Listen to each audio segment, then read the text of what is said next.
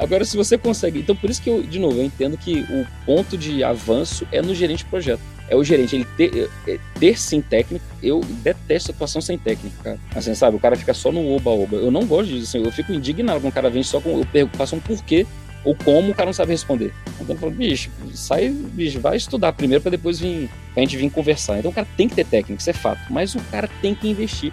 E quando você vai para uma área técnica, nem engenharia, por exemplo, é mais desafiador a galera acreditar nisso. De que o cara tem que investir nessa parte humana, de relacionamento, de entender o outro, que nem sempre ele está certo, é como é que eu faço para o outro entender as diversas perspectivas que existem para tirar o cara daquele lugar, para poder ele enxergar uma possibilidade diferente. Entendeu? O cara acha que simplesmente apresentar a técnica, o cara, por lógico, é realmente essa solução é muito melhor.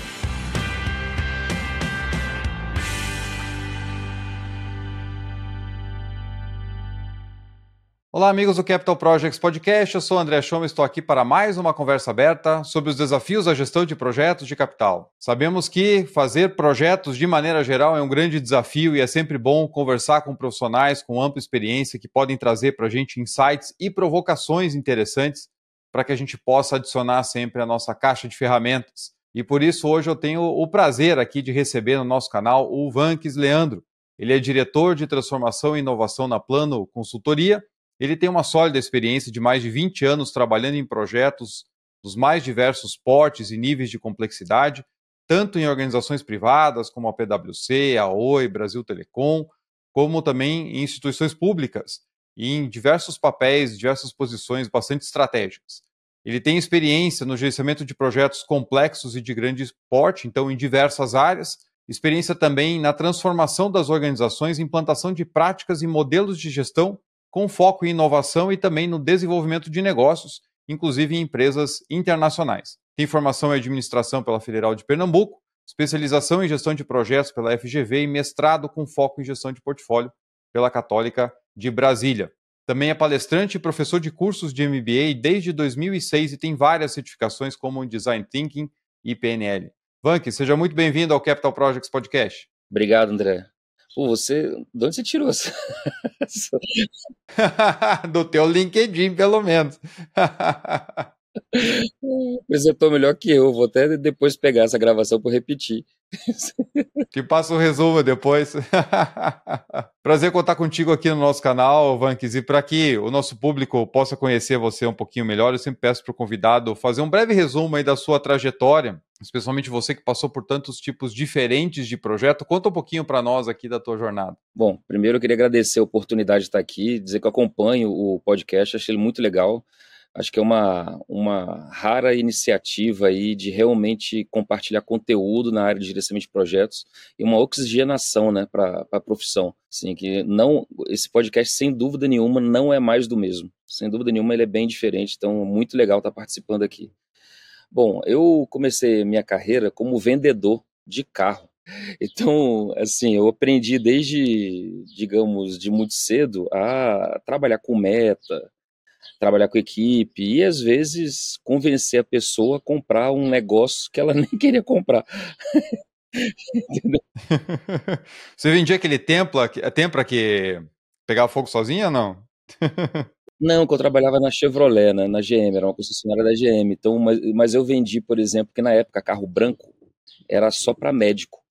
Pô, era só carro de médico, tipo ambulância e tal. E eu consegui vender um Astra para uma dentista.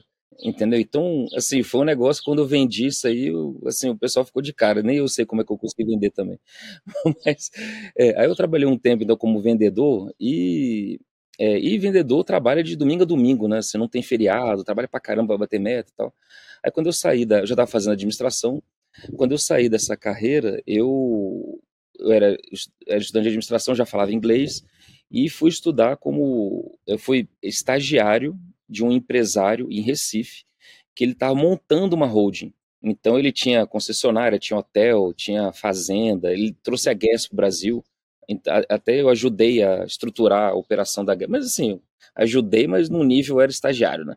Tipo assim, eu ajudei a treinar os vendedores, assim, entendeu? Porque o cara não tinha muita noção disso, como tinha sido gerente de loja de shopping, né? Também, então ajudei a treinar vendedores, esse tipo de coisa.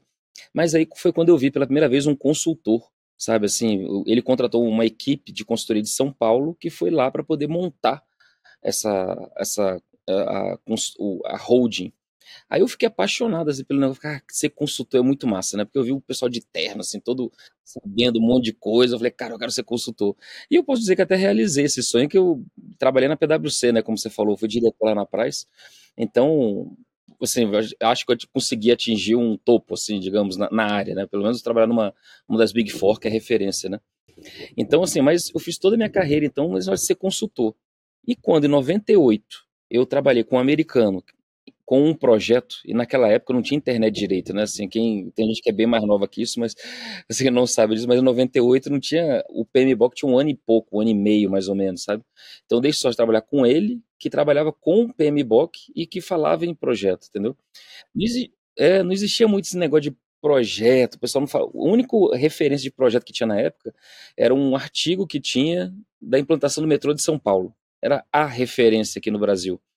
Entendeu? Então, e ele, aí ele me deu o PMBOK, eu tive que estudar, e até para traduzir, mesmo falando inglês, quando falava que era o Endeavor, sabe, assim, o Endeavor era, era difícil entender o que, que era o Endeavor, assim, sabe, pra gente. Pra Endeavor era aquela aquela, aquele foguete que é pra, da NASA, que é pra Lua. era difícil entender o conceito. Mas aí quando eu vi projeto, cara, em 98, eu pensei, putz, acho que isso vai ser o futuro, sabe? E eu consegui exercer o que eu gosto, que é consultoria, que você trabalha com um monte de coisa, né? Entendeu? Então, aí eu falei, cara, é isso. Aí eu investi minha carreira na área de projeto. Entendeu? Então, por isso que eu gerenciei projeto, acho que eu vivi na intensa, vivo, né, intensamente essa carreira, porque eu, o gerente pro, eu não sou o gerente de um projeto. Então, eu gerenciei projeto na área de engenharia, na área, eu não sou engenheiro, eu sou formado em administração, mas gerenciei projeto na área de engenharia, na área de, é, de energia, isso nas áreas técnicas estou falando, né? Entrei mais na área de inovação, em telecom, em. É, cara, sei lá. É, nas eleições, até que você estava batendo papo antes, eu gerenciei o projeto das eleições de 2010, por exemplo. A gente escreveu até dois livros lá por conta disso. Cara, sei lá, tudo quanto é área que tu imaginar, eu já, eu já trabalhei assim. É, na área de TI também, né? Obviamente, que é uma área bem, bem famosa aí. Mas e estou até então, estou na área ainda, trabalhando com projeto. Hoje em dia a gente trabalha mais com projeto de transformação digital, né? Que é o que as organizações querem e tal. Então acaba que a gente fica, é, o design de serviço público, que a empresa que eu trabalho, a Plano Consultoria, ela é bem atuante na, no setor público. Então a gente, a gente que é o, o que implantou o GovBR, que todo mundo usa, entendeu? É, então a gente é, tá com uma pegada forte de design de serviços públicos, uma pegada bem nova no Brasil e tal, e necessária também. Então, e o negócio que eu sempre gostei é de meio que pensar fora da curva. Então, quando eu fiz o meu mestrado lá em.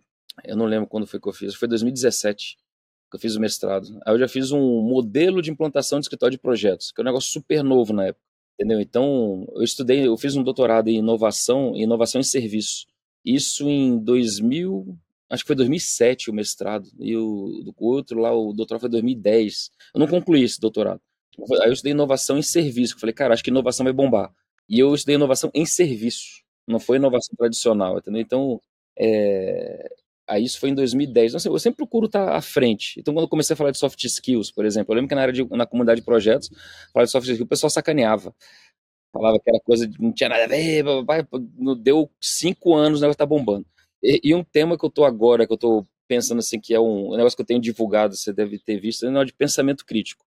Eu entendo que esse tema vai bombar, a questão de pensamento crítico, é o que a gente estava conversando anteriormente, até antes de começar aqui, que é, antigamente a variável.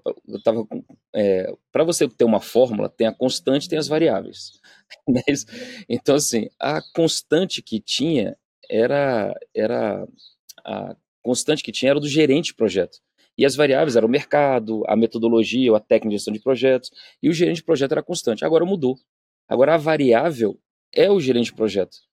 É, a constante virou a técnica de gestão de projetos. A, técnica de gestão de projetos finalmente atingiu a maturidade, né? Entendeu? Independente se é ágil ou não, ela está na maturidade ali, entendeu? Estão refinando, obviamente, o processo. Tem ainda melhorias para serem feitas, mas são melhorias bem incrementais, nada robusto, que nem antigamente, que inventavam uma área nova de conhecimento, ou uma técnica muito radical, assim, está na maturidade. E a, e a variável que tem é no gerente de projeto. E o gerente de projeto ele tem que ter pensamento crítico. justamente poder analisar o contexto e saber aplicar da melhor forma possível a técnica, combinando com outras técnicas também que sejam necessárias ali para poder alcançar a solução, né? Não, é ótimo, porque assim, a gente vê muitos eu vejo muitos paralelos assim nisso que você está falando, né? Realmente em 98 você buscar gestão de projetos, procurar entender, né, a partir daquele primeiro contato que você teve, e aí você mergulhou no assunto, eu comecei a ter mais contato mais para frente. Eu saí da faculdade em 99 e aí fui buscar uma pós em 2001, 2002, não me lembro direito, porque justamente eu estava no campo, precisava fazer gestão e tinha aprendido a fazer cálculo. Né? Quem acompanha aqui o canal já escutou essa história várias vezes.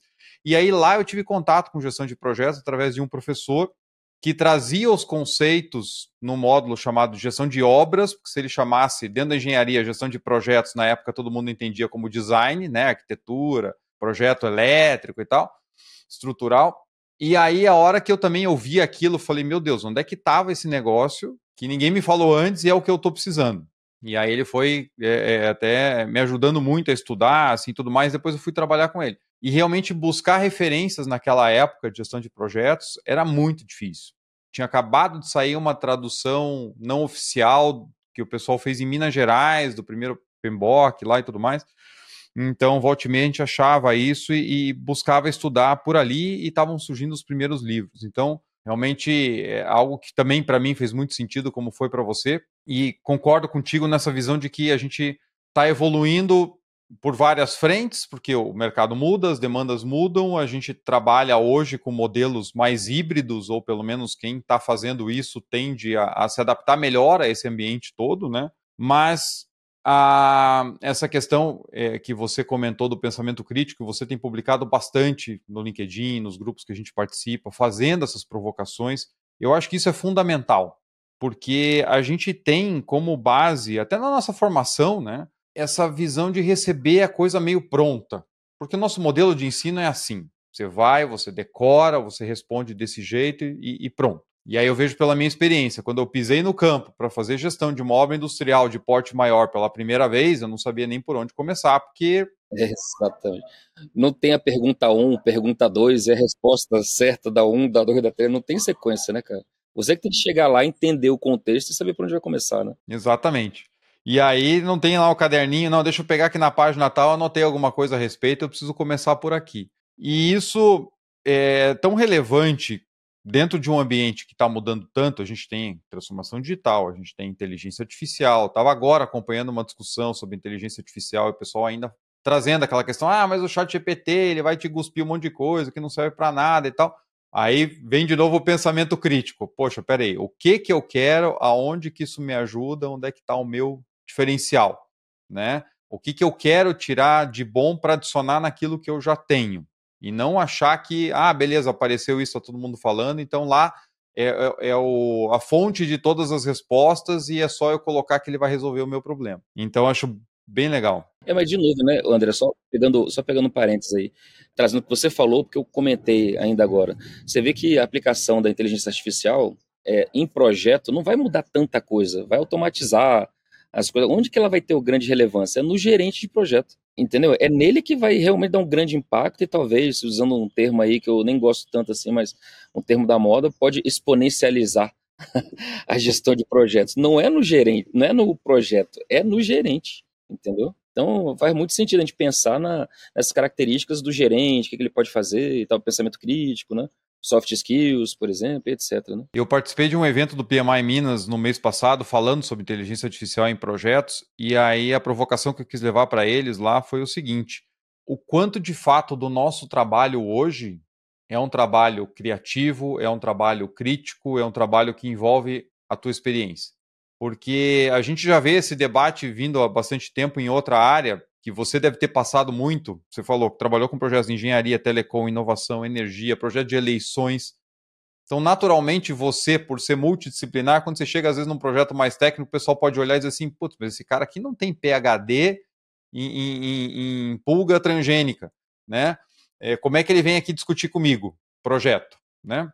E a gente tende a supervalorizar aquilo que a gente faz, dizendo assim: beleza, eu trabalho na engenharia.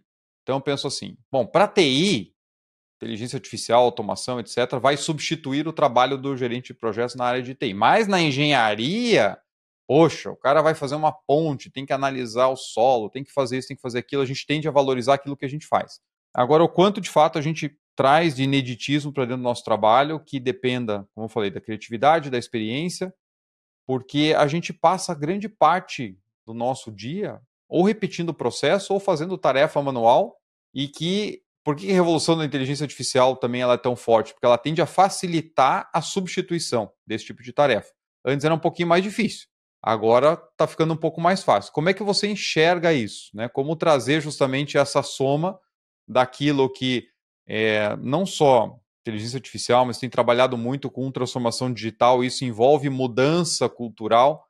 Como é que você tem visto isso nos projetos que você tem se envolvido? Assim, como trazer esse pensamento crítico para somar e não para substituir. Bom, é, eu entendo o seguinte, é, que nem você comentou também, o, há uma tendência nossa, até por. Você comentou rapidinho quando estava me apresentando que eu estudei PNL, né? Eu estudei bastante esse negócio de programação neurolinguística e tal. Então, você tem uma primeira certificação para o Brasil de PNL para negócio. Então, é um negócio que eu gosto, de ficar estudando esse negócio de processo neural, não sei o quê. Mas, assim, eu uso para mim, né? Não fico usando esses negócios para. então, mas é, não para convencer os outros, eu gosto para mim. Mas então, quando a gente olha o, o, ser humano, a gente tem uma tendência natural e, que a gente fala internalizar o conhecimento, de atuar na rotina. É cômodo para gente. Sabe, a gente fazer o que a gente sempre fez, a gente gasta menos energia. Então, até quando a gente aprende coisa nova, a gente, até a gente fica nervoso, obviamente, a gente fica analisando tudo e tal. Quando a gente coloca para dentro, a gente internaliza, a gente fica mais calmo, porque a gente gasta menos energia. Então, pronto, então é natural a gente viver, como até naquele livro Agilidade Emocional, a mulher fala a gente viver enredado, a gente viver seguindo o enredo, fazendo a mesma coisa. Beleza. Então, agora quando a gente olha a, a inteligência artificial, e hoje em dia o mundo promove isso também, né? a gente ficar também sempre fazendo mais do mesmo. Agora, quando a gente olha a aplicação de inteligência artificial, a, a, a aplicação primária dela vai ser nas atividades rotineiras, nas coisas que não tem tanta inteligência, digamos assim, nossa, humana, entendeu? Então, fazendo essa parte burocrática, vamos dizer assim, vai sobrar o que para a gente? O que é mais de mais humano? É a gente refletir, a gente pensar. Então vai liberar para o gente de projeto pensar. E tem gente que não gosta mais de pensar. Entendeu? Porque cada vez mais, de novo, o pessoal está tentando otimizar o pensamento. A gente está deixando de escolher trajeto quando a gente vai para algum lugar, usa o Waze. A gente está deixando de escolher música, porque o Spotify escolhe. Está deixando de escolher filme, porque o, o Netflix escolhe sozinho. Entendeu? Então, a gente está, tá, ao mesmo tempo que está tá abrindo uma oportunidade da gente ser mais humano, da coisa que é mais humana, a gente pensar, ao mesmo tempo também está sendo dada oportunidade de você não pensar. Mas em projeto especificamente, o que, que vai acontecer? O cara vai pegar um projeto, ele vai ter que tomar um monte de decisão, assim, de como aplicar a inteligência, onde que ele vai aplicar especificamente, entendeu? E ele vai ter mais oportunidade de, tomar decisões bem humanas, assim, de realmente ficar só na tomada de decisão entendeu? E deixar a inteligência ficar fazendo relatório, ficar analisando, identificando risco, entendeu? Ficar dando as respostas mais de nível 1, de nível 2, digamos assim, as respostas que são mais padrão, entendeu? Que a resposta de nível 3 é uma resposta consultiva, né? O cara tem que olhar e entender o problema, entendeu? Talvez só para ele... É, hoje em dia, pouca gente... Eu trabalhei com risco também no INEP até, na, fazendo gestão de risco, implantando gestão de risco no Enem, pra você ter ideia. Então foi bem punk o negócio. você vê que, na prática, há pouca gestão de risco em projetos, entendeu? Na prática, a gestão de risco é uma porcaria a gestão de risco.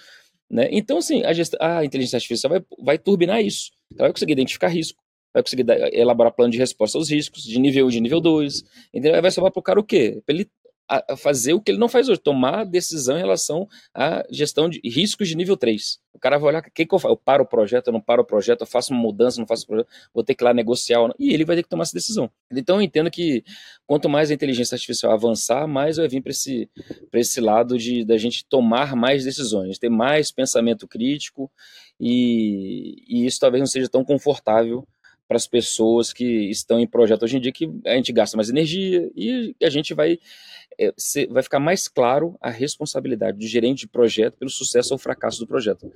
Entendeu? Porque ele que vai chegar e vai, cara, faça isso, faça aquilo. Entendeu? Agora, o que eu vejo também de aplicação ainda hoje de inteligência artificial em projeto ainda é muito rasteiro também. Entendeu? Eu fiz uma aplicação recente de inteligência artificial na, em, no kickoff do projeto. Entendeu? Você, se você for ver, não é, é uma aplicação frulenta ainda, né? não é na parte técnica do projeto.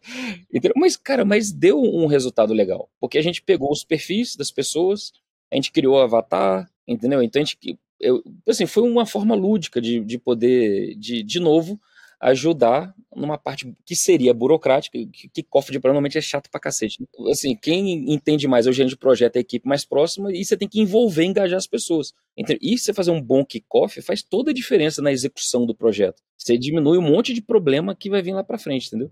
Então, cara, a gente conseguiu com a inteligência artificial tornar o negócio lúdico. Entendeu? Então, criar avatar das pessoas, é que cada um ia fazer, apresentava o cronograma de uma maneira bonitinha, não sei o que, o pessoal ficou empolgadaço o projeto. Então, assim, foi, eu não vi nenhuma aplicação dessa até hoje. Você deve ter, obviamente, mas a gente fez uma aplicação agora, a gente não conseguiu aplicar ainda, infelizmente, no projeto em si, na execução do projeto. Entendeu? Porque para você poder aplicar também inteligência, tem que ter dado, tem que ter organização do projeto, não sei o quê. Cara, e isso as pessoas, infelizmente, por mais que a gente tente, como consultor, organizar o projeto, que esse é o nosso papel, organizar os projetos, organizar os processos, os dados do projeto, cara, o, o cliente não deixa você, organizar, você ter dado para poder aplicar. Entendeu? Então, eu entendo que ainda é um, vai demorar um tempo. Não entendo que vai substituir o gerente de projeto. Acho que vai sobrar mais tempo para o gerente de projeto ser gerente de projeto. Entendeu? E, e eu acho que ainda tem um, uma. Entendo que ainda há um caminho. Cara, sei lá, acho que vai demorar aí pelo menos uns cinco anos, sendo otimista, viu? Acho que vai demorar pelo menos uns cinco anos para a gente ter uma aplicação realmente real ali e que de inteligência artificial em projeto, mas eu acho que é um negócio que todo mundo deveria aprender. Tipo, eu, eu já vi o seu curso lá, você com o Finoc, cara, todo mundo tinha que fazer esse curso para entender. O PMI agora lançou um curso, né, de final de semana, de falando de inteligência de IA regenerativa e tal. Eu nem fiz ainda, tem que fazer esse negócio. Mas acho que todo mundo deveria entender também, entender quais são os tipos de, de IA que existe. Cara, eu estou num projeto, pegando o gancho que eu começo a falar, eu vou engatando no outro, né? Eu estou num projeto interessante, eu tô, tô agora eu estou fazendo doutorado para concluir, né? É pela primeira vez eu não concluí. Agora eu estou para concluir. e eu estou atuando em um projeto até do em dois projetos que são são bem técnicos também da, da tua área aí. Um é de transição de combustível e o outro é de, de implantação daquele Hyperloop, um trem de alta velocidade do Elon Musk. Então, eu estou atuando nesse projeto, numa partezinha bem pequenininha ali, mas que é bem legal de gestão de partes interessadas. É o começo do projeto. Eu estou desenvolvendo um modelo de aplicação de mapa cognitivo para predizer comportamento de stakeholder que esses dois projetos. E é um projeto bem técnico, tem uma matemática que eu não entendo, para você ter ideia, André, porque tinha que ter feito engenharia avançada e eu não fiz engenharia avançada. eu, eu não entendo, simplesmente eu não entendo. Tem um monte de cálculo de letra ali que eu não sei nem o que significa o negócio. Mas beleza, estou trabalhando isso aí, porque eu que dei a solução da, de aplicação do Fuzzy Cognitive Map nesse, nessa situação. O pessoal achou maneiro, então estou com um monte de gente técnica fazendo ali a colocando inteligência artificial ali embaixo para poder fazer os modelos ali, para poder fazer a predição do comportamento do stakeholder. E, de novo, para que isso? Que olha que interessante. Que quando a gente vai iniciar um projeto, ainda mais um projeto desse que é, é muito grande, a gente está falando de, de, trilhões ali para poder desenvolver os dois projetos, e que mexe na indústria como um todo. Entendeu? Então, é, você predizer o comportamento do stakeholder te dá mais autonomia para você poder tomar a decisão de que rumo o projeto vai correr. Entendeu? Porque se você simplesmente deixa o projeto ir normal, cara, pode chegar no, putz, não era por aqui. Para você voltar, cara, já gastou bilhão ali.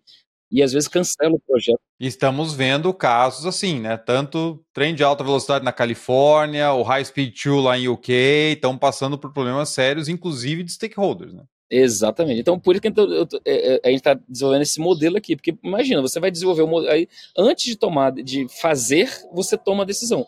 Agora, de novo, a máquina faz todo o cálculo, você que parametriza, você coloca lá, desenvolve o um modelo, coloca uma porrada de que você não conseguiria fazer sozinho, né? talvez só um, um grão mestre em xadrez conseguiria fazer essa, toda essa análise, que são muitas variáveis, faz essa análise toda e você, beleza.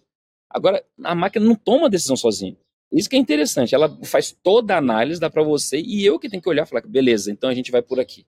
Entendeu? Ainda pode dar pau? Pode dar pau, mas diminui muito a chance a probabilidade da pau, entendeu? Então, de novo, aí é uma aplicação técnica profunda em projeto altamente disruptivo, entendeu? Que a gente está fazendo ali de IA. Então, acho que isso pode chegar de uma maneira de novo, mais lúdica depois, tipo, já é, mastigado, essa palavra. Já mais mastigado, né? Só que o que você tem por trás é muito robusto para poder facilitar a interface depois e o resultado que você vai ter, né? Muito legal. Exatamente. Exatamente. Acho que é por, não sei se eu respondi, mas acho que é por aí. Não, excelente. É, e você citou a questão do INEP, fiquei bem curioso mesmo com relação à parte de gestão de riscos. Porque você tem uma logística absurda, uma distribuição, precisa fazer aquilo chegar em tudo quanto é canto, uma questão de segurança para você não deixar vazar, como aconteceu em alguns casos no passado. Como é que é trabalhar a gestão de riscos em um projeto dessa envergadura, com milhares de pessoas envolvidas, com essa questão de sigilo? Como é que funciona por dentro? Cara, é muito massa. E, é, assim, é o segundo maior exame do mundo, né? Que só pede para um chinês. Mas tirando do chinês, que lá é uma ditadura, então, em tese, assim, o cara manda, quem vazar é morto. Então, assim? Digamos que é mais fácil a gestão. Aqui não. Aqui tem todas essas, essas questões que você comentou aí, que a gente tem que envolver as pessoas. Então, assim, é um exame gigantesco, né?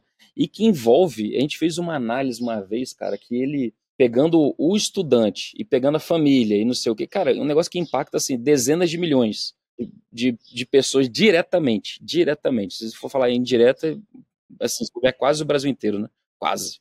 Entendeu? Então é um bom, o, é um projeto bastante complexo. De, ele já, mas já tem um histórico de, de, de realização, então as pessoas já sabem mais ou menos o que fazem, o que tem que fazer, mas é, sempre tem uma novidade sempre tem uma novidade. Assim, em, é, tanto na parte técnica da, do exame propriamente dito, de, de criação de alguma coisa nova, quanto de realização. Então, por exemplo, é, o pessoal inventa. Eu lembro, e a gente pegou bem a época do Covid. Então foi muito interessante. Cara, foi muito interessante. Nossa, já não era risco suficiente, né? Não era suficiente. É, não era suficiente. A gente não vamos trabalhar com Covid aqui. Mas, só pra você ter ideia, cara, a gente fez uma a gente conseguiu, conseguiu colocar a equipe lá para a gente fazer um plano de resposta ao Covid, assim, que a gente elaborou em um mês. Antes do Covid ser o Covid que a gente conhece, que hoje em dia já é meio dominado o assunto. Você sabe como transmite, sabe? Você já tem várias. É, sabe que tem que manter um distanciamento, que usa máscara, tem que limpar a mão. Mas quando a gente começou a trabalhar, não tinha esse negócio. Eu lembro que a gente fez um estudo analisando várias coisas no mundo e a gente fez uma recomendação de ter que manter um distanciamento de pelo menos, eu não lembro mais agora exatamente, mas pelo menos, sei lá, vamos chutar um valor que eu não lembro mais, de dois metros. Cara, isso impactava. Eu fiquei de cara quando a gente fez a sugestão. O pessoal não queria implementar isso. Porque isso impactava do quê? Se numa sala cabia 40 pessoas, com um distanciamento de dois metros, só caberia tipo 15 pessoas na sala. Entendeu? Aí isso ferrava tudo. Entendeu? Porque imagina o impacto de o cara falou, cara, não tem como, porque a gente vai ter que ter mais gente para poder fiscalizar, vai ter que ter mais local, mais colégio para poder utilizar, vai ter que envolver mais polícia nos municípios. Entendeu? Vai ter que ter. Cara, era um mais envelope, mais envelope para colocar prova. Então, assim, tinha um impacto sinistro, você vê o tamanho do, do exame, né? E acabou que depois deu certo, né? Que depois foi mais para frente e tal, e o pessoal viu que era necessário essa, essa precisar de mais orçamento público para poder fazer isso.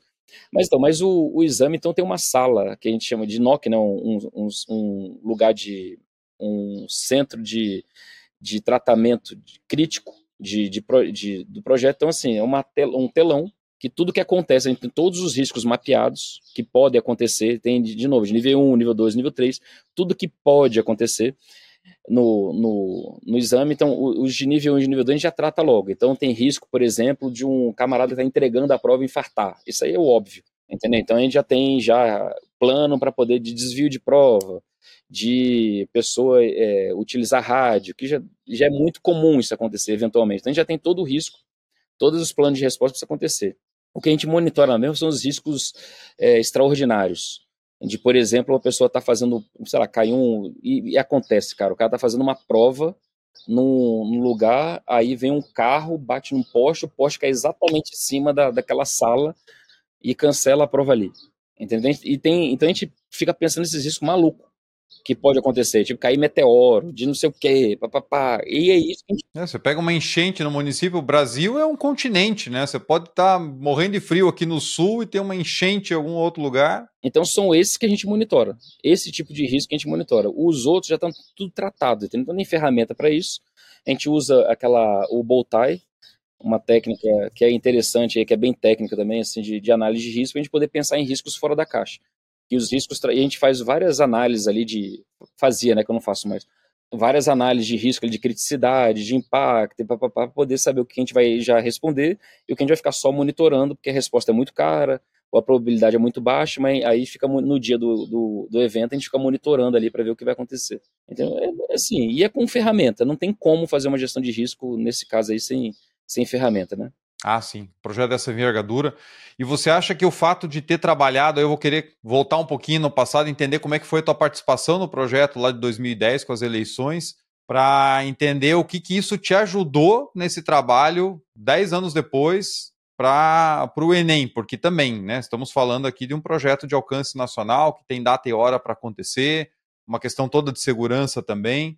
É, o das eleições ele é transnacional, né? O Enem ele é restrito ao Brasil. As eleições tem fora, entendeu? Então ele é um pouquinho mais complexo, né? Cara, ajudou muito nessa parte de logística mesmo, porque a gente que, tinha que levar a urna, por exemplo, lá para o meio de uma tribo indígena, entendeu? Então que vai de baixo, papá. Teve um caso, por exemplo, de o pessoal desviou uma urna, sabe? É, e apareceu no meio de uma favela lá. Cara, assim, em termos das eleições, isso não prejudica em nada assim, tecnicamente. Só que politicamente, para a imagem, é uma porcaria. Então você tinha que tratar isso. Porque simplesmente a urna que está lá, ela não está, que chama de inseminada, quando coloca o código lá dentro, sabe? Essa urna não está inseminada, então, e não está ligada, então não faz diferença nenhuma. Mas imagina o pessoal, sei lá, uma facção fazendo um negócio ali, sei lá, um. Cara, arranha a imagem das eleições, né? Então não pode. Então, esse tipo de coisa, esse tipo de resposta, de identificação desse tipo de problema, de como é que a gente tratou isso e a distribuição logística também ajudou muito essa experiência no Enem. Quando eu estava lá cuidando do, do, Enem foi justamente quando, sem falar de política, mas só analisando o contexto político, foi quando o Bolsonaro assumiu a, as eleições, ou assumiu a, a, a, presidência do Brasil. Então, o Enem, caraca, foi um negócio assim, imagina, era um ponto de pessoal poder sentar o, o cacete no, no, no, no, novo presidente. Então foi muito crítico. Então, por exemplo, teve muita divulgação de. Um problema que foi muito divulgado na época foi de que o pessoal não estava é, sendo tratado com nome social. Então eu colocava lá, por exemplo, que meu nome era Roberta, entendeu? E eu não era tratado como Roberta. Entendeu? Eu era tratado como Vanks, que era o meu nome original, entendeu? Então, só que quando a gente fez a. a gente, isso foi divulgado pra caramba na época. Então a gente teve que fazer uma análise rápida de ver que, se tinha dado problema. E a gente viu que não tinha dado problema. Então, não tem como ninguém saber que meu nome é Roberta. Eu tenho que indicar. Na hora da inscrição, eu tenho que falar: ah, meu nome social é Roberta. Entendeu? Então, isso não foi divulgado. A pessoa não, não falou o nome dela. Então, a gente fez todo um estudo técnico, amparou lá. E a gente é técnico, não tá nem aí se é Bolsonaro, se era outra coisa lá. A gente é técnico. Então, a gente pegou, fez análise, viu que não tinha nada a ver e divulgou lá, embasou a presidência lá do INE para poder eles deram a resposta, o pessoal deu a resposta e pff, não deu em nada. Mas isso acontece também em projetos dessa envergadura de eleição ou é, INEP que impacta ENEM que impacta muito o brasileiro, o Brasil como um todo. Então você também tem esses riscos políticos de imagem. Então essa questão lá da é, lá da, das eleições, lá da, das eleições ajudou a enxergar também esses riscos de imagem que poderia acontecer e tal. Então, e a gente sempre vai aprendendo, cada projeto você vai aprendendo, né? Assim, sempre, é, e não são coisas é, tangíveis, sabe, que a gente aprende, é isso, cara, quando você tá numa situação, cara, eu lembro que lá no, no, no TSE aconteceu, bora fazer tal coisa, assim, é, é muito intangível essas, esses aprendizados, né, mas foi isso que ajudou, então essas situações de imagem, de logística e de é, essas questões técnicas assim também. Foi em 2010 que a gente fez o, o, o, piloto da biometria, por exemplo. Então a biometria começou em 2010. É, a gente fez o piloto da biometria para em 2010. Então, um projeto humano que também não podia dar errado. É. não travava a eleição. Lembra que teve lugar que deu fila e tal, não sei o quê, mas é normal quando você está implantando um processo novo, né? Até treinar o usuário. Eu lembro que eu trabalhei como secretário de prédio, acho que na primeira eleição com, com urna eletrônica. E eu tinha sido convocado, fiquei me enrolando para ir lá, falei, ah, droga, né? Você mesário e tal. Aí um, um, amigo meu chegou assim e falou: Cara, eu fui lá, faz o seguinte: a hora que você chegar, você fala que você sabe mexer com o computador. É isso que você tem que falar, né? Porque tem uma função lá que precisa mexer com as urnas e tal, e ninguém sabe fazer aquilo. Então fala que sabe mexer com o computador. Eu tinha computador em casa, meu avô tinha dado um pra gente. Então eu cheguei lá, né? Comecei a fazer a ficha e tal. Daí eu larguei. Você falou, ó, você mexer com o computador. Ah, você sabe e tal. Não, então você vai ser secretário de prédio. Eu não sabia nem o que era isso que é a pessoa que fica responsável por receber as urnas e depois no final é quem transmite, né?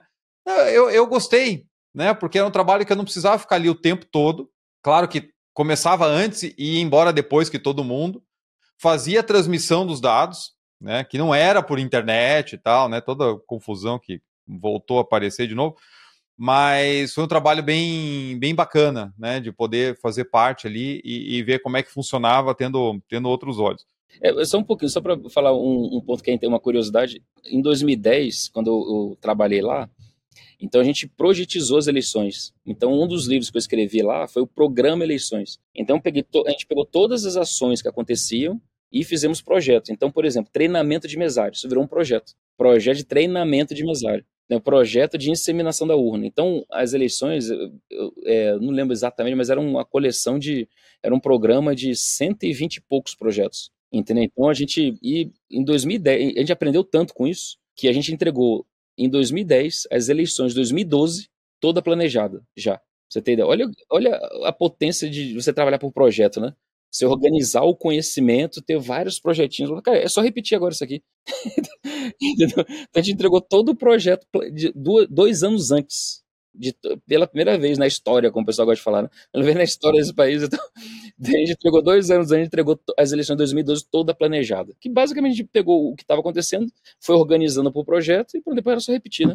Aproveitando o que você aprendeu também, obviamente. E a complexidade desses grandes programas, como você está trazendo aqui, eleição, Enem e tudo mais, porque você precisa ter criar condições do, do, do, usuário ou do eleitor, enfim, né, de quem vai fazer a prova, entender como é que vai funcionar o processo. Quanto mais claro tiver para todo mundo, menos dúvida você tem, menos ruído você vai ter.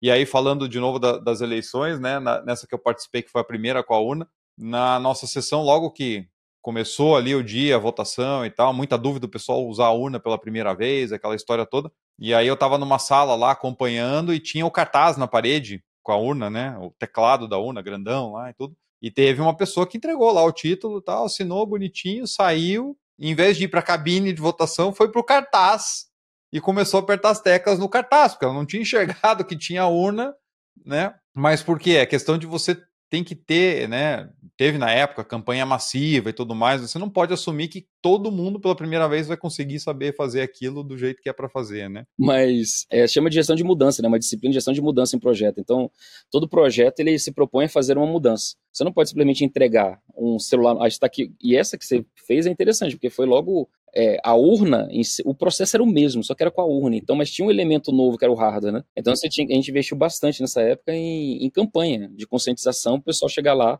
e mesmo assim chega um abençoado e quer apertar no, no cartaz, né? Cara, é muito louco você pensar na. E é isso que, esse tipo de coisa que a gente monitora, por exemplo, no Enem e, no, e também na, nas eleições.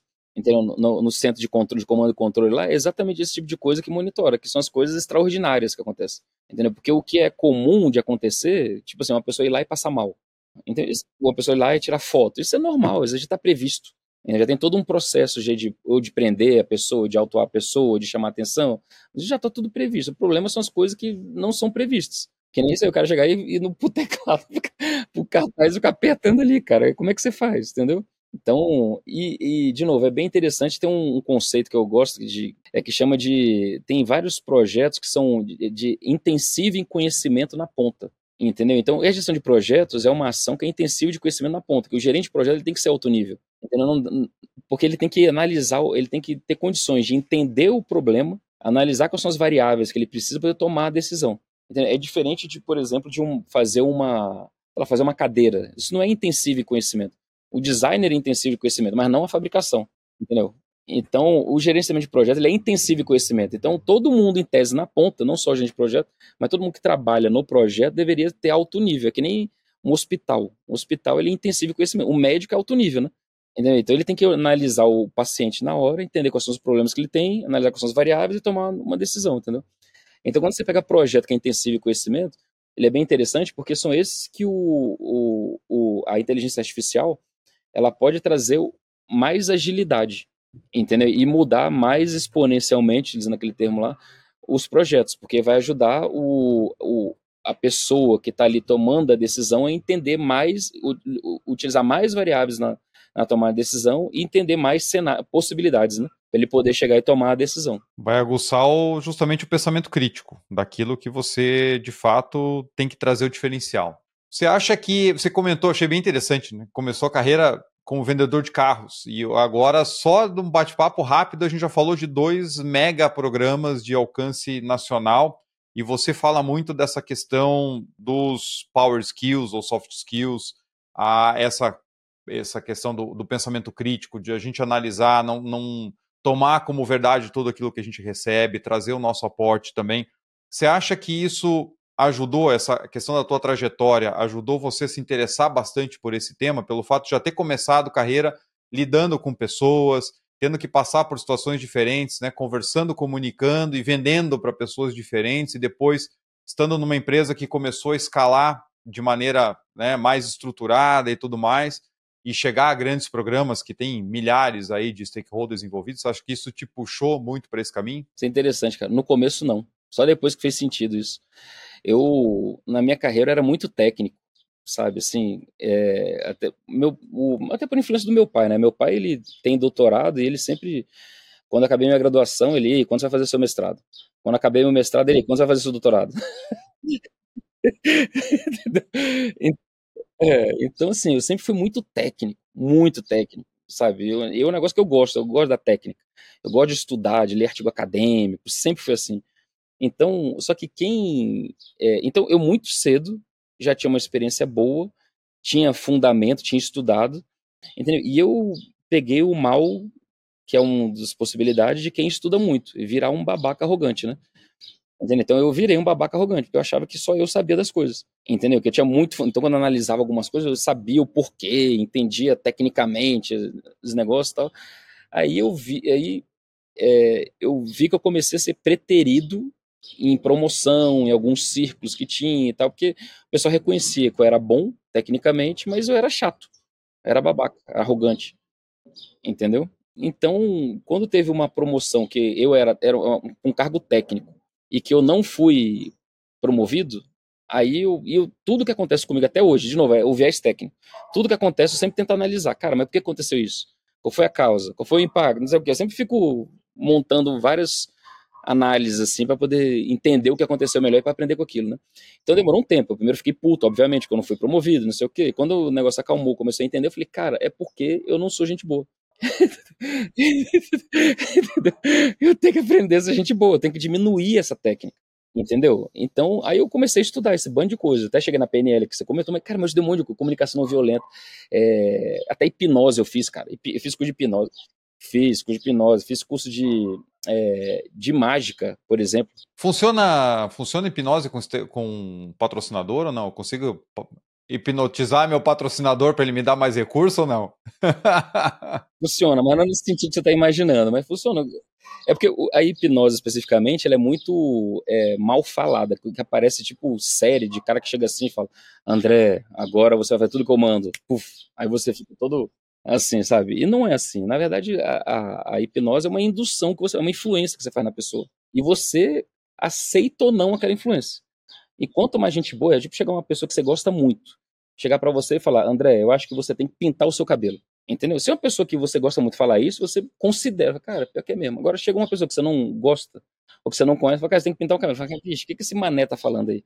Entendeu? Então a hipnose é assim. Então você arruma é, tem técnicas, você poder baixar a resistência da pessoa, você poder dar uma sugestão e aquilo entrar, é, ter mais chance de ser aceito. É isso. E se você for ver várias outras técnicas, são assim também, de negociação, por exemplo.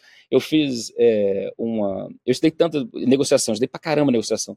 Eu estudei tanto que eu fui juiz durante três anos num meeting de negociação de Harvard, pra você ter ideia. É, eu gostei tanto que eu falei, cara, tem que aprender a negociação. É, não, eu falei, eu gosto da técnica mesmo. Bom, mas aí eu, aí eu vi o seguinte, que quanto mais gente boa eu for, mais a minha técnica aparece. Entendeu? Porque se eu sou gente boa contigo, eu consigo é, falar da minha técnica e você vai ter interesse em ouvir. Entendeu? Se eu for só técnico, cara, vira um chato. Entendeu? Ninguém quer ficar ouvindo só coisa até e fala, puta, cara, vem esse cara de novo ficar dando aula. Entendeu? Agora, se você consegue. Então, por isso que eu, de novo, eu entendo que o ponto de avanço é no gerente de projeto. É o gerente, ele ter, é, ter sim técnica. Eu detesto atuação sem técnica, cara. Assim, sabe? O cara fica só no oba-oba. Eu não gosto disso. Assim, eu fico indignado quando o cara vem só com. Eu faço um porquê ou como o cara não sabe responder. Então eu falo, bicho, sai, bicho, vai estudar primeiro para depois vir pra gente vir conversar. Então o cara tem que ter técnica, isso é fato, mas o cara tem que investir. E quando você vai para uma área técnica, que nem engenharia, por exemplo, é mais desafiador a galera acreditar nisso. De que o cara tem que investir nessa parte humana, de relacionamento, de entender o outro, que nem sempre ele tá certo. É como é que eu faço para para o outro entender as diversas perspectivas que existem para tirar o cara daquele lugar, para poder ele enxergar uma possibilidade diferente. Entendeu? O cara acha que simplesmente apresentar a técnica, o cara, por lógica, é realmente essa solução é muito melhor. E sendo que não é assim. Sendo que porra, você quer estar tá certo, né? Se a gente está numa discussão, você quer estar tá certo e o cara está certo. Normalmente é assim. Então, cara, aí gera um, um conflito, né? Entendeu? Então, depois, quando eu descobri isso, essa, aí que fez sentido aquele conhecimento lá no início de ser vendedor e papapá. Aí que eu consegui trazer aquilo lá, colocar e, sabe, e pegar várias experiências que eu tive, falar, porra, eu lembro quando eu, fui, eu vendi aquele carro branco para aquela dentista, que que eu, pô, aí eu, eu consegui fazer isso, fazer aquilo, aí que fez sentido. Mas durante um bom tempo da minha vida não fez sentido nenhum. Esse, né? Pelo menos de forma consciente, né? Conscientemente, com certeza fazia sentido, mas de forma consciente não fazia sentido nenhum. Entendeu? Então hoje em dia faz sentido. E como é que foi essa essa transição para você? Porque, como você falou, você tinha uma. Você mergulhava tecnicamente nos assuntos. E aí, a partir da hora que você tem que ver que a tua abordagem ela precisa ser diferente, não é uma coisa tão automática, por mais que você estude a parte de power skills ou soft skills, mesmo assim, você ler um livro sobre comunicação é uma coisa, você mudar a maneira de se comunicar é outra completamente diferente. Como é que foi essa transição para você? Cara, até hoje eu tô fazendo, né? É, cara, é assim, o, a primeira coisa que tem é você, assim, depois que eu aprendi e tal, né, algumas coisas, a primeira coisa que eu indico é o seguinte: muda o que é mais fácil, não o que é mais difícil. Comece pelo que é mais fácil, entendeu? Então, por exemplo, é mais fácil para mim é, perguntar para você, mas como assim? Ou então ficar calado enquanto você fala. É o, é o mais fácil para mim. Então eu vou começar pelo que é mais fácil, que é uma tendência quando a gente aprende algo novo, pra gente perceber que a gente mudou, a gente pega, cara, eu aprendi, eu fiz um, eu o curso de IA contigo lá, contigo final, fiz o curso lá, aprendi 10 coisas. Aí o cara quer colocar as 10 coisas em prática. Então, cara, é muita coisa pra colocar em prática. Das 10, qual que é a mais fácil eu colocar? Ah, essa aqui. Coloca essa. E quando você coloca essa em prática, você cria um caso interno de sucesso que te motiva para o segundo, e te motiva para outro, entendeu? Quando você pega, então o cara pega mais difícil. Ah, mais difícil é essa aqui. O cara, cara, vai gerar frustração. O cara tem que um monte de coisa intermediária para poder chegar lá, entendeu? Então, assim, primeira coisa, o camarada ter que, é, é, e foi o que eu fiz, é, ir mudando do mais fácil para o mais difícil. Entendeu? Então, cara, o que é mais fácil mudar? É isso. Aí eu fui mudando, entendeu? E o, o, o a outra é, situação também é quando você age errado, você reconhece que você agiu errado. Tipo assim, então eu tô falando com, tô discutindo contigo aqui, com o André num projeto. Aí eu percebo, eita, eu não estou ouvindo o André. Aí eu, eu penso, eu não estou ouvindo o André. E a partir de agora eu vou ouvir o André. Só isso. aí você reconhece o erro e de, aí você procura mudar. Cara, isso é, é, batendo, né? É repetição, entendeu? Então até hoje, de vez em quando, eu me pego em alguns erros assim. Eu falo, cara, tá errado, eu tenho que mudar, tenho que fazer tal coisa, né? E vai, e vai indo. Assim, é, é ao longo do tempo, tentativa e erro, e aprendendo e batendo. É, é assim. Agora, é desafiador, porque você de novo, a gente sempre está na zona de conforto, né? É mais cômodo para mim ser do jeito tal. Então você tem que mudar essa essência desse jeito, entendeu? Agora, de novo, depois de tanto várias coisas já mudei já na essência, assim, porque você de tanto ficar aplicando, aplicando, aplicando, aplicando, aplicando, você internaliza aquilo lá, né? Vira o processo, entendeu? É, mas se não fizer, não tem jeito, né? Desses vários projetos que você fez e já passou por vários ambientes, a gente falou aqui de mega programas, falamos de projetos públicos, você tem muita experiência também na área privada que, que você consideraria assim que foi o projeto mais difícil para você e por quê? Não, foi o primeiro que eu peguei de que foi técnico de telecom. Eu lembro até minha amiga hoje, é, eu peguei um projeto de é, era um middleware, que era um, é um sistema que fica no meio, é uma camada do meio, que é middleware, né? Fica no meio, que tudo que é sistema conecta com ele. Então, quando eu vou colocar um sistema novo, em vez de eu fazer interface com vários sistemas, eu faço só uma interface que é com middleware. Então, todo mundo fala com esse middleware. Então, tinha um middleware que estava em todas as empresas de telecom aqui do Brasil. Todas. E o, a gerente, que era a Kátia, que hoje em dia é minha, minha amiga pessoal, assim, ela era gerente desse projeto. E ela é técnica, ela é formada na, em TI. Eu não era formado em TI, né?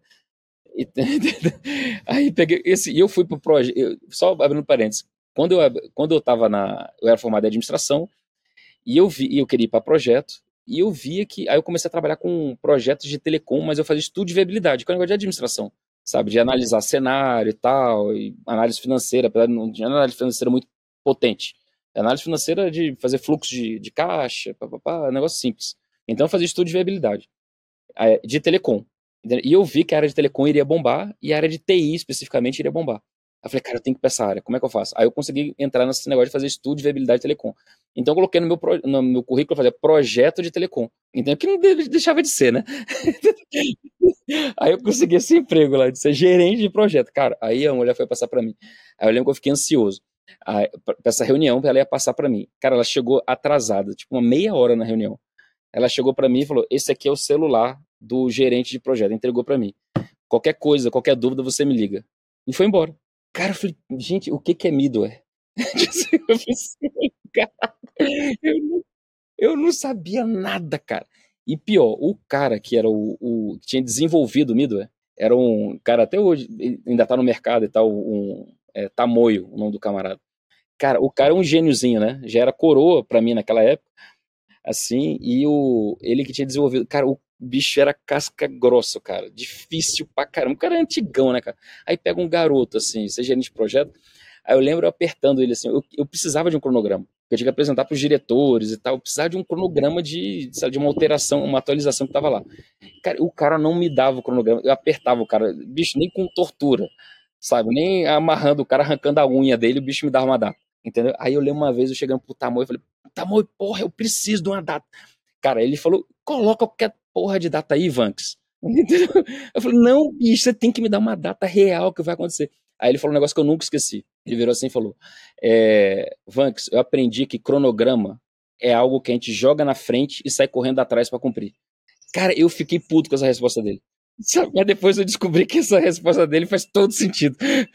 então, assim, para mim esse foi o mais desafiador, porque, cara, eu só tinha teoria de projeto sabe? Não tinha pra... E quando você tá num projeto. Cara, você vê, é um cara desse que é o cara que tinha a tecnologia, o cara super difícil de relacionamento. Eu não entendia nada, era ainda mais telecom, ITI, é cheio de sigla, sabe? Assim, é, pô, eu nem sei mais as siglas hoje em dia, mas uma porrada de sigla lá. E eu não entendia nada, cara. Então eu ia pra reunião. Foi aí que eu comecei a aprender, por exemplo, a fazer pergunta. Sabe? Eu acho que uma das principais habilidades de gente de projeto é saber fazer pergunta. Sabe, o cara poder entender. Então, assim, eu fazia pergunta para ele, fazia pergunta para ele, aí ia checando, que eu acho que nem policial sabe, assim, que está investigando o crime. Aí eu juntava a resposta de um com a resposta do outro, tal, não sei o que, aí faz, isso gerava uma outra pergunta. Aí eu entendi, eu fui entendendo o contexto de projeto, sabe, assim, os contextos, os problemas que tinha, o que tinha tomar decisão e tal, baseado em pergunta. Então até hoje eu sou assim, quando eu chego num projeto para poder entender, e de novo, pego o projeto que eu não entendo nada, né? Entendeu? Então, eu, pô, eu fiz projeto, por exemplo, de PMO de obra, cara. E, e obra, que nem você. É, até, e é engraçado, eu falo sempre, é, assim, que o meu, conhecimento, imagina, o meu conhecimento, você imagina um lago bem grande, é o meu conhecimento, é muito grande, é o meu conhecimento, assim, sabe? Só que a profundidade, cara, não chega a um palmo do, que eu sei sobre as coisas. Porque, assim, se eu, eu converso um pouco de engenharia com um cara que não é engenheiro, o cara fala, porra, o Vanks entende pra caramba de engenharia. Converso contigo, tu vai ver que eu não sei nada. Assim, eu resisto, tipo assim, a 10 minutos de conversa. A partir de 10 minutos você fala, cara, o Vanks sabe nada. Porque quando você vai num projeto para diferente, de áreas diferentes, você não sabe nada do projeto, né? Eu, eu, eu sei gerenciar entende de gente. É o que eu sei. Então tem que fazer pergunta, cara. Eu tenho que chegar para um cara que você quer um técnico, faz de conta o André, que cuida de uma área do projeto. Cara, mas qual é o problema? O que está acontecendo? Mas como assim? Me explica melhor. E qual é o impacto disso? O que, que você precisa? E se você tiver isso, o que que, o que, que vai possibilitar? Que, e se você não tiver? E se tiver mais ou menos? O, qual é o mínimo que você precisa, sabe? Qual é o máximo? Qual é, não sei, e se não tiver, o que, que você pode fazer? Cara, faz um monte de pergunta Aí depois você vai para um outro, faz um monte de perguntas e você vai fechando o, o quebra-cabeça ali, né? Então é basicamente isso. Por isso que, de novo, a IA pode ajudar nessas questões, que ele já pode levantar, você já pode fazer várias perguntas. Se tiver dado, você pode fazer várias perguntas para uma IA, ela já vai responder um monte de coisa para chegar na reunião melhor. E esse é o ponto, porque a gente acha que a gente é obrigado a ter todas as respostas, né? Você chegar num projeto de uma área, por mais que você conheça daquela área, mas que você que tenha respostas para a equipe, é você que vai dizer o tempo que vai levar. E aí a gente vê tanto projeto dando problema, onde todo mundo sabia que ia dar problema, mas não tinha espaço para colocar a voz ali, colocar a experiência, e o negócio vai só empilhando. Sempre vai ter o cara querendo teclar no, no cartaz, sabe? Sempre vai ter o, o, o imponderável. E, e, cara, é, é isso. Projeto é massa demais. Por isso que eu gosto de projeto. Porque é doido o negócio. Vanks, a conversa tá muito boa. Vai naturalmente se desenrolando aqui, o que é muito gostoso, mas a gente precisa é, cuidar com o nosso tempo aqui, com a nossa agenda. Então, eu sempre peço, antes de encerrar, para que o nosso convidado deixe aqui dicas para o nosso público. Pessoas que ou estão começando a mexer com projetos agora, ou que querem desenvolver cada vez mais nas suas carreiras, querem alçar novos patamares. Então, eu sempre peço para o convidado deixar aqui dicas, né, com base na sua experiência, na sua visão. O que, que você deixa aqui para o nosso público do Capital Projects Podcast? Bom, acho que a primeira coisa, um que a gente falou aqui bastante, é que desenvolva também, junto, e depende de ser jovem, iniciante na carreira ou já ser experiente mas é, desenvolva também as habilidades humanas, né, essas power skills ou soft skills, desenvolva também essa habilidade como? Cara, fazendo curso, o primeiro curso que eu fiz foi de comunicação não violenta. Eu lembro que o, no começo do curso, a primeira atividade do curso foi falar de frente para um outro e o pessoal já chorava e se abraçava. Cara, foi uma tortura para mim. Foram três dias de tortura, de ficar chorando e se abraçando. Mas eu me obriguei a estar tá lá, em ouvir, em entender, sabe? Então, assim, cara, faz uns cursos que não são técnicos, justamente essas, essas coisas humanas, assim, para você poder desenvolver essas habilidades, sabe, assim, que são importantes. O segundo é, cara, sempre que tiver todo mundo indo para um, um rumo, para um lado, cara, desconfie. É, por que não? Por que, que não pode ser diferente? Por que, que não, sabe, assim, pô, para de ir com a, é, com a massa, assim, sabe? E mesmo que, por exemplo, até falando de IA, por exemplo, cara, é, é uma tendência, tá todo mundo indo para lá. Tô dizendo que não é para você, mas dentro deste campo, entendeu? Não faça mais do mesmo, né? Assim, procure, cara, mas como é que eu posso aplicar de forma diferente? O que que eu não estou vendo? Como é que eu, é, como é que isso aqui é, seria muito? Eu gosto muito de pensar em, em nos extremos, né? Assim, para poder ajudar a começar a ter ideia, entendeu? Eu falo, cara, qual é a, qual seria a aplicação mais louca disso aqui em projeto, sabe? Aí você vai para um extremo lá. E qual seria a aplicação mais, ab mais absurda do ponto de vista negativo, assim? Que eu poderia fazer um estrago muito grande com esse negócio. Então você tem dois extremos, um positivo e um negativo, sabe? Já te ajuda a abrir a mente, assim, sabe? Da, de novas possibilidades de utilização e tal. Então acho que então desenvolver o pensamento crítico, né? Que é isso que a gente está comentando aqui, eu acho que é, é, é importante. E só mais duas dicas. A outra é a questão de perspectiva. Então sempre existem outras perspectivas de análise, sempre Tipo assim, eu sempre parto do princípio que eu é, não necessariamente estou certo. Entendeu? E eu faço desse, falo desse jeito, não necessariamente estou certo, porque é gostoso estar certo. entendeu? Então, assim, eu, eu, então eu penso assim, cara, beleza, eu quero estar certo, mas não necessariamente eu estou certo, ou não necessariamente estou certo em tudo. Entendeu? Então, assim, isso é uma maneira light de você pensar, cara, mas beleza, deixa eu conversar com o André para entender o que, que eu posso estar errado, né? Sabe? Então, você vê nos grupos, por exemplo, aqueles grupos que a gente frequenta lá de. Cara, tem gente que dá opinião e acha que tá certo e acabou, né? Entendeu? E eu acho engraçado. Eu sempre acho engraçado. Cara, como é que pode, cara? O cara acha. Assim, deve ser cômodo. Mas, ao mesmo tempo, é, só um, um caso interessante, quando eu estava estudando PNL, até fora do Brasil, com o inventor da PNL, né, o Richard Bandler, estava num curso com ele, ele contou um caso seguinte, que ele estava com um amigo quando ele era adolescente, ele estava com um amigo assim, e o cara era super, super mulherengo. Aí o cara ele saiu, eles os dois na festa, adolescentes não, jovens. Aí os dois estavam na festa. Aí o amigo dele saiu, foi em cima de todas as mulheres, todas as mulheres da festa. Que estavam solteiros, ele saiu dando em cima. Tá, tá, tá, aí, e não pegou nenhuma. Aí ele perguntou, cara, e aí? Você não pegou nenhuma? Ele é, todas as mulheres eram lésbicas. Quer dizer, ele nunca tá errado, né? Ele nunca é rejeitado. cara, tem gente que é assim. Entendeu? Então, se você pensar que você pode estar errado, eu acho que é uma boa, é uma boa estratégia para você poder melhorar e ir crescendo. E por último, cara, eu, eu entendo realmente que, e tem a ver muito com essa, com essa última, que, que tem que ser humilde, sabe? Assim, ouvir a pessoa, sabe? Humildade tem a ver, cara, é, se eu tô com o André, eu, eu, posso até ter mais experiência que você em, na diversidade de projetos, entendeu? Mas você tem uma experiência muito boa em projetos específicos ali e tal, entendeu? Então, assim, e humildade, eu falei, cara, a minha experiência não é melhor que a sua, entendeu? Ou o meu conhecimento, sei lá, eu, é engraçado que eu gosto de estudar, estou fazendo agora um doutorado, entendeu? mas um negócio que eu não é, acho que seja diferencial nenhum é título, sabe? É, é, tem gente que acha, mas como você pode... Cara, porque eu acho que realmente, assim, só serve para mim, não serve para os outros, não serve para eu atuar. entendeu?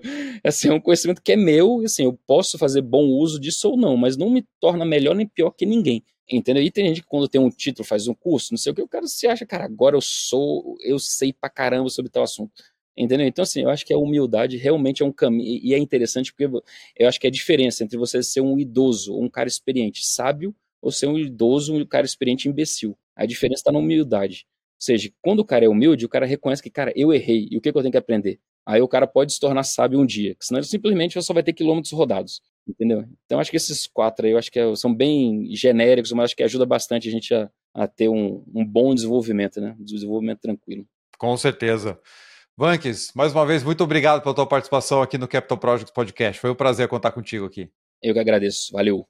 Olha só, pessoal, dicas super valiosas, como sempre. A gente tem essa oportunidade de aprender com grandes especialistas aqui. E num papo desse, fluido, natural, sobre as nossas dificuldades e como a gente pode se desenvolver dentro do nosso, da nossa profissão, dentro da nossa vida em geral, né, com esses, essas dicas que o Vanques deixou aqui. Então, ser humilde, olhar as questões sob outras perspectivas, buscar sempre aprender, estar tá pensando, tá sempre se dando conta de que, poxa, e se eu não tiver certo? Né? Será que tem uma outra maneira melhor de fazer aqui? Como é que eu consigo me desenvolver mais nisso? Por que, que eu não estou chegando nos objetivos que eu gostaria? O que, que eu preciso melhorar? Olhar para dentro e aí buscar aquilo que você precisa complementar e ir aprendendo, trazendo esses outros conhecimentos e outras pessoas que estão ao teu redor e que ajudam a fazer projetos melhores e alcançar resultados cada vez melhores também.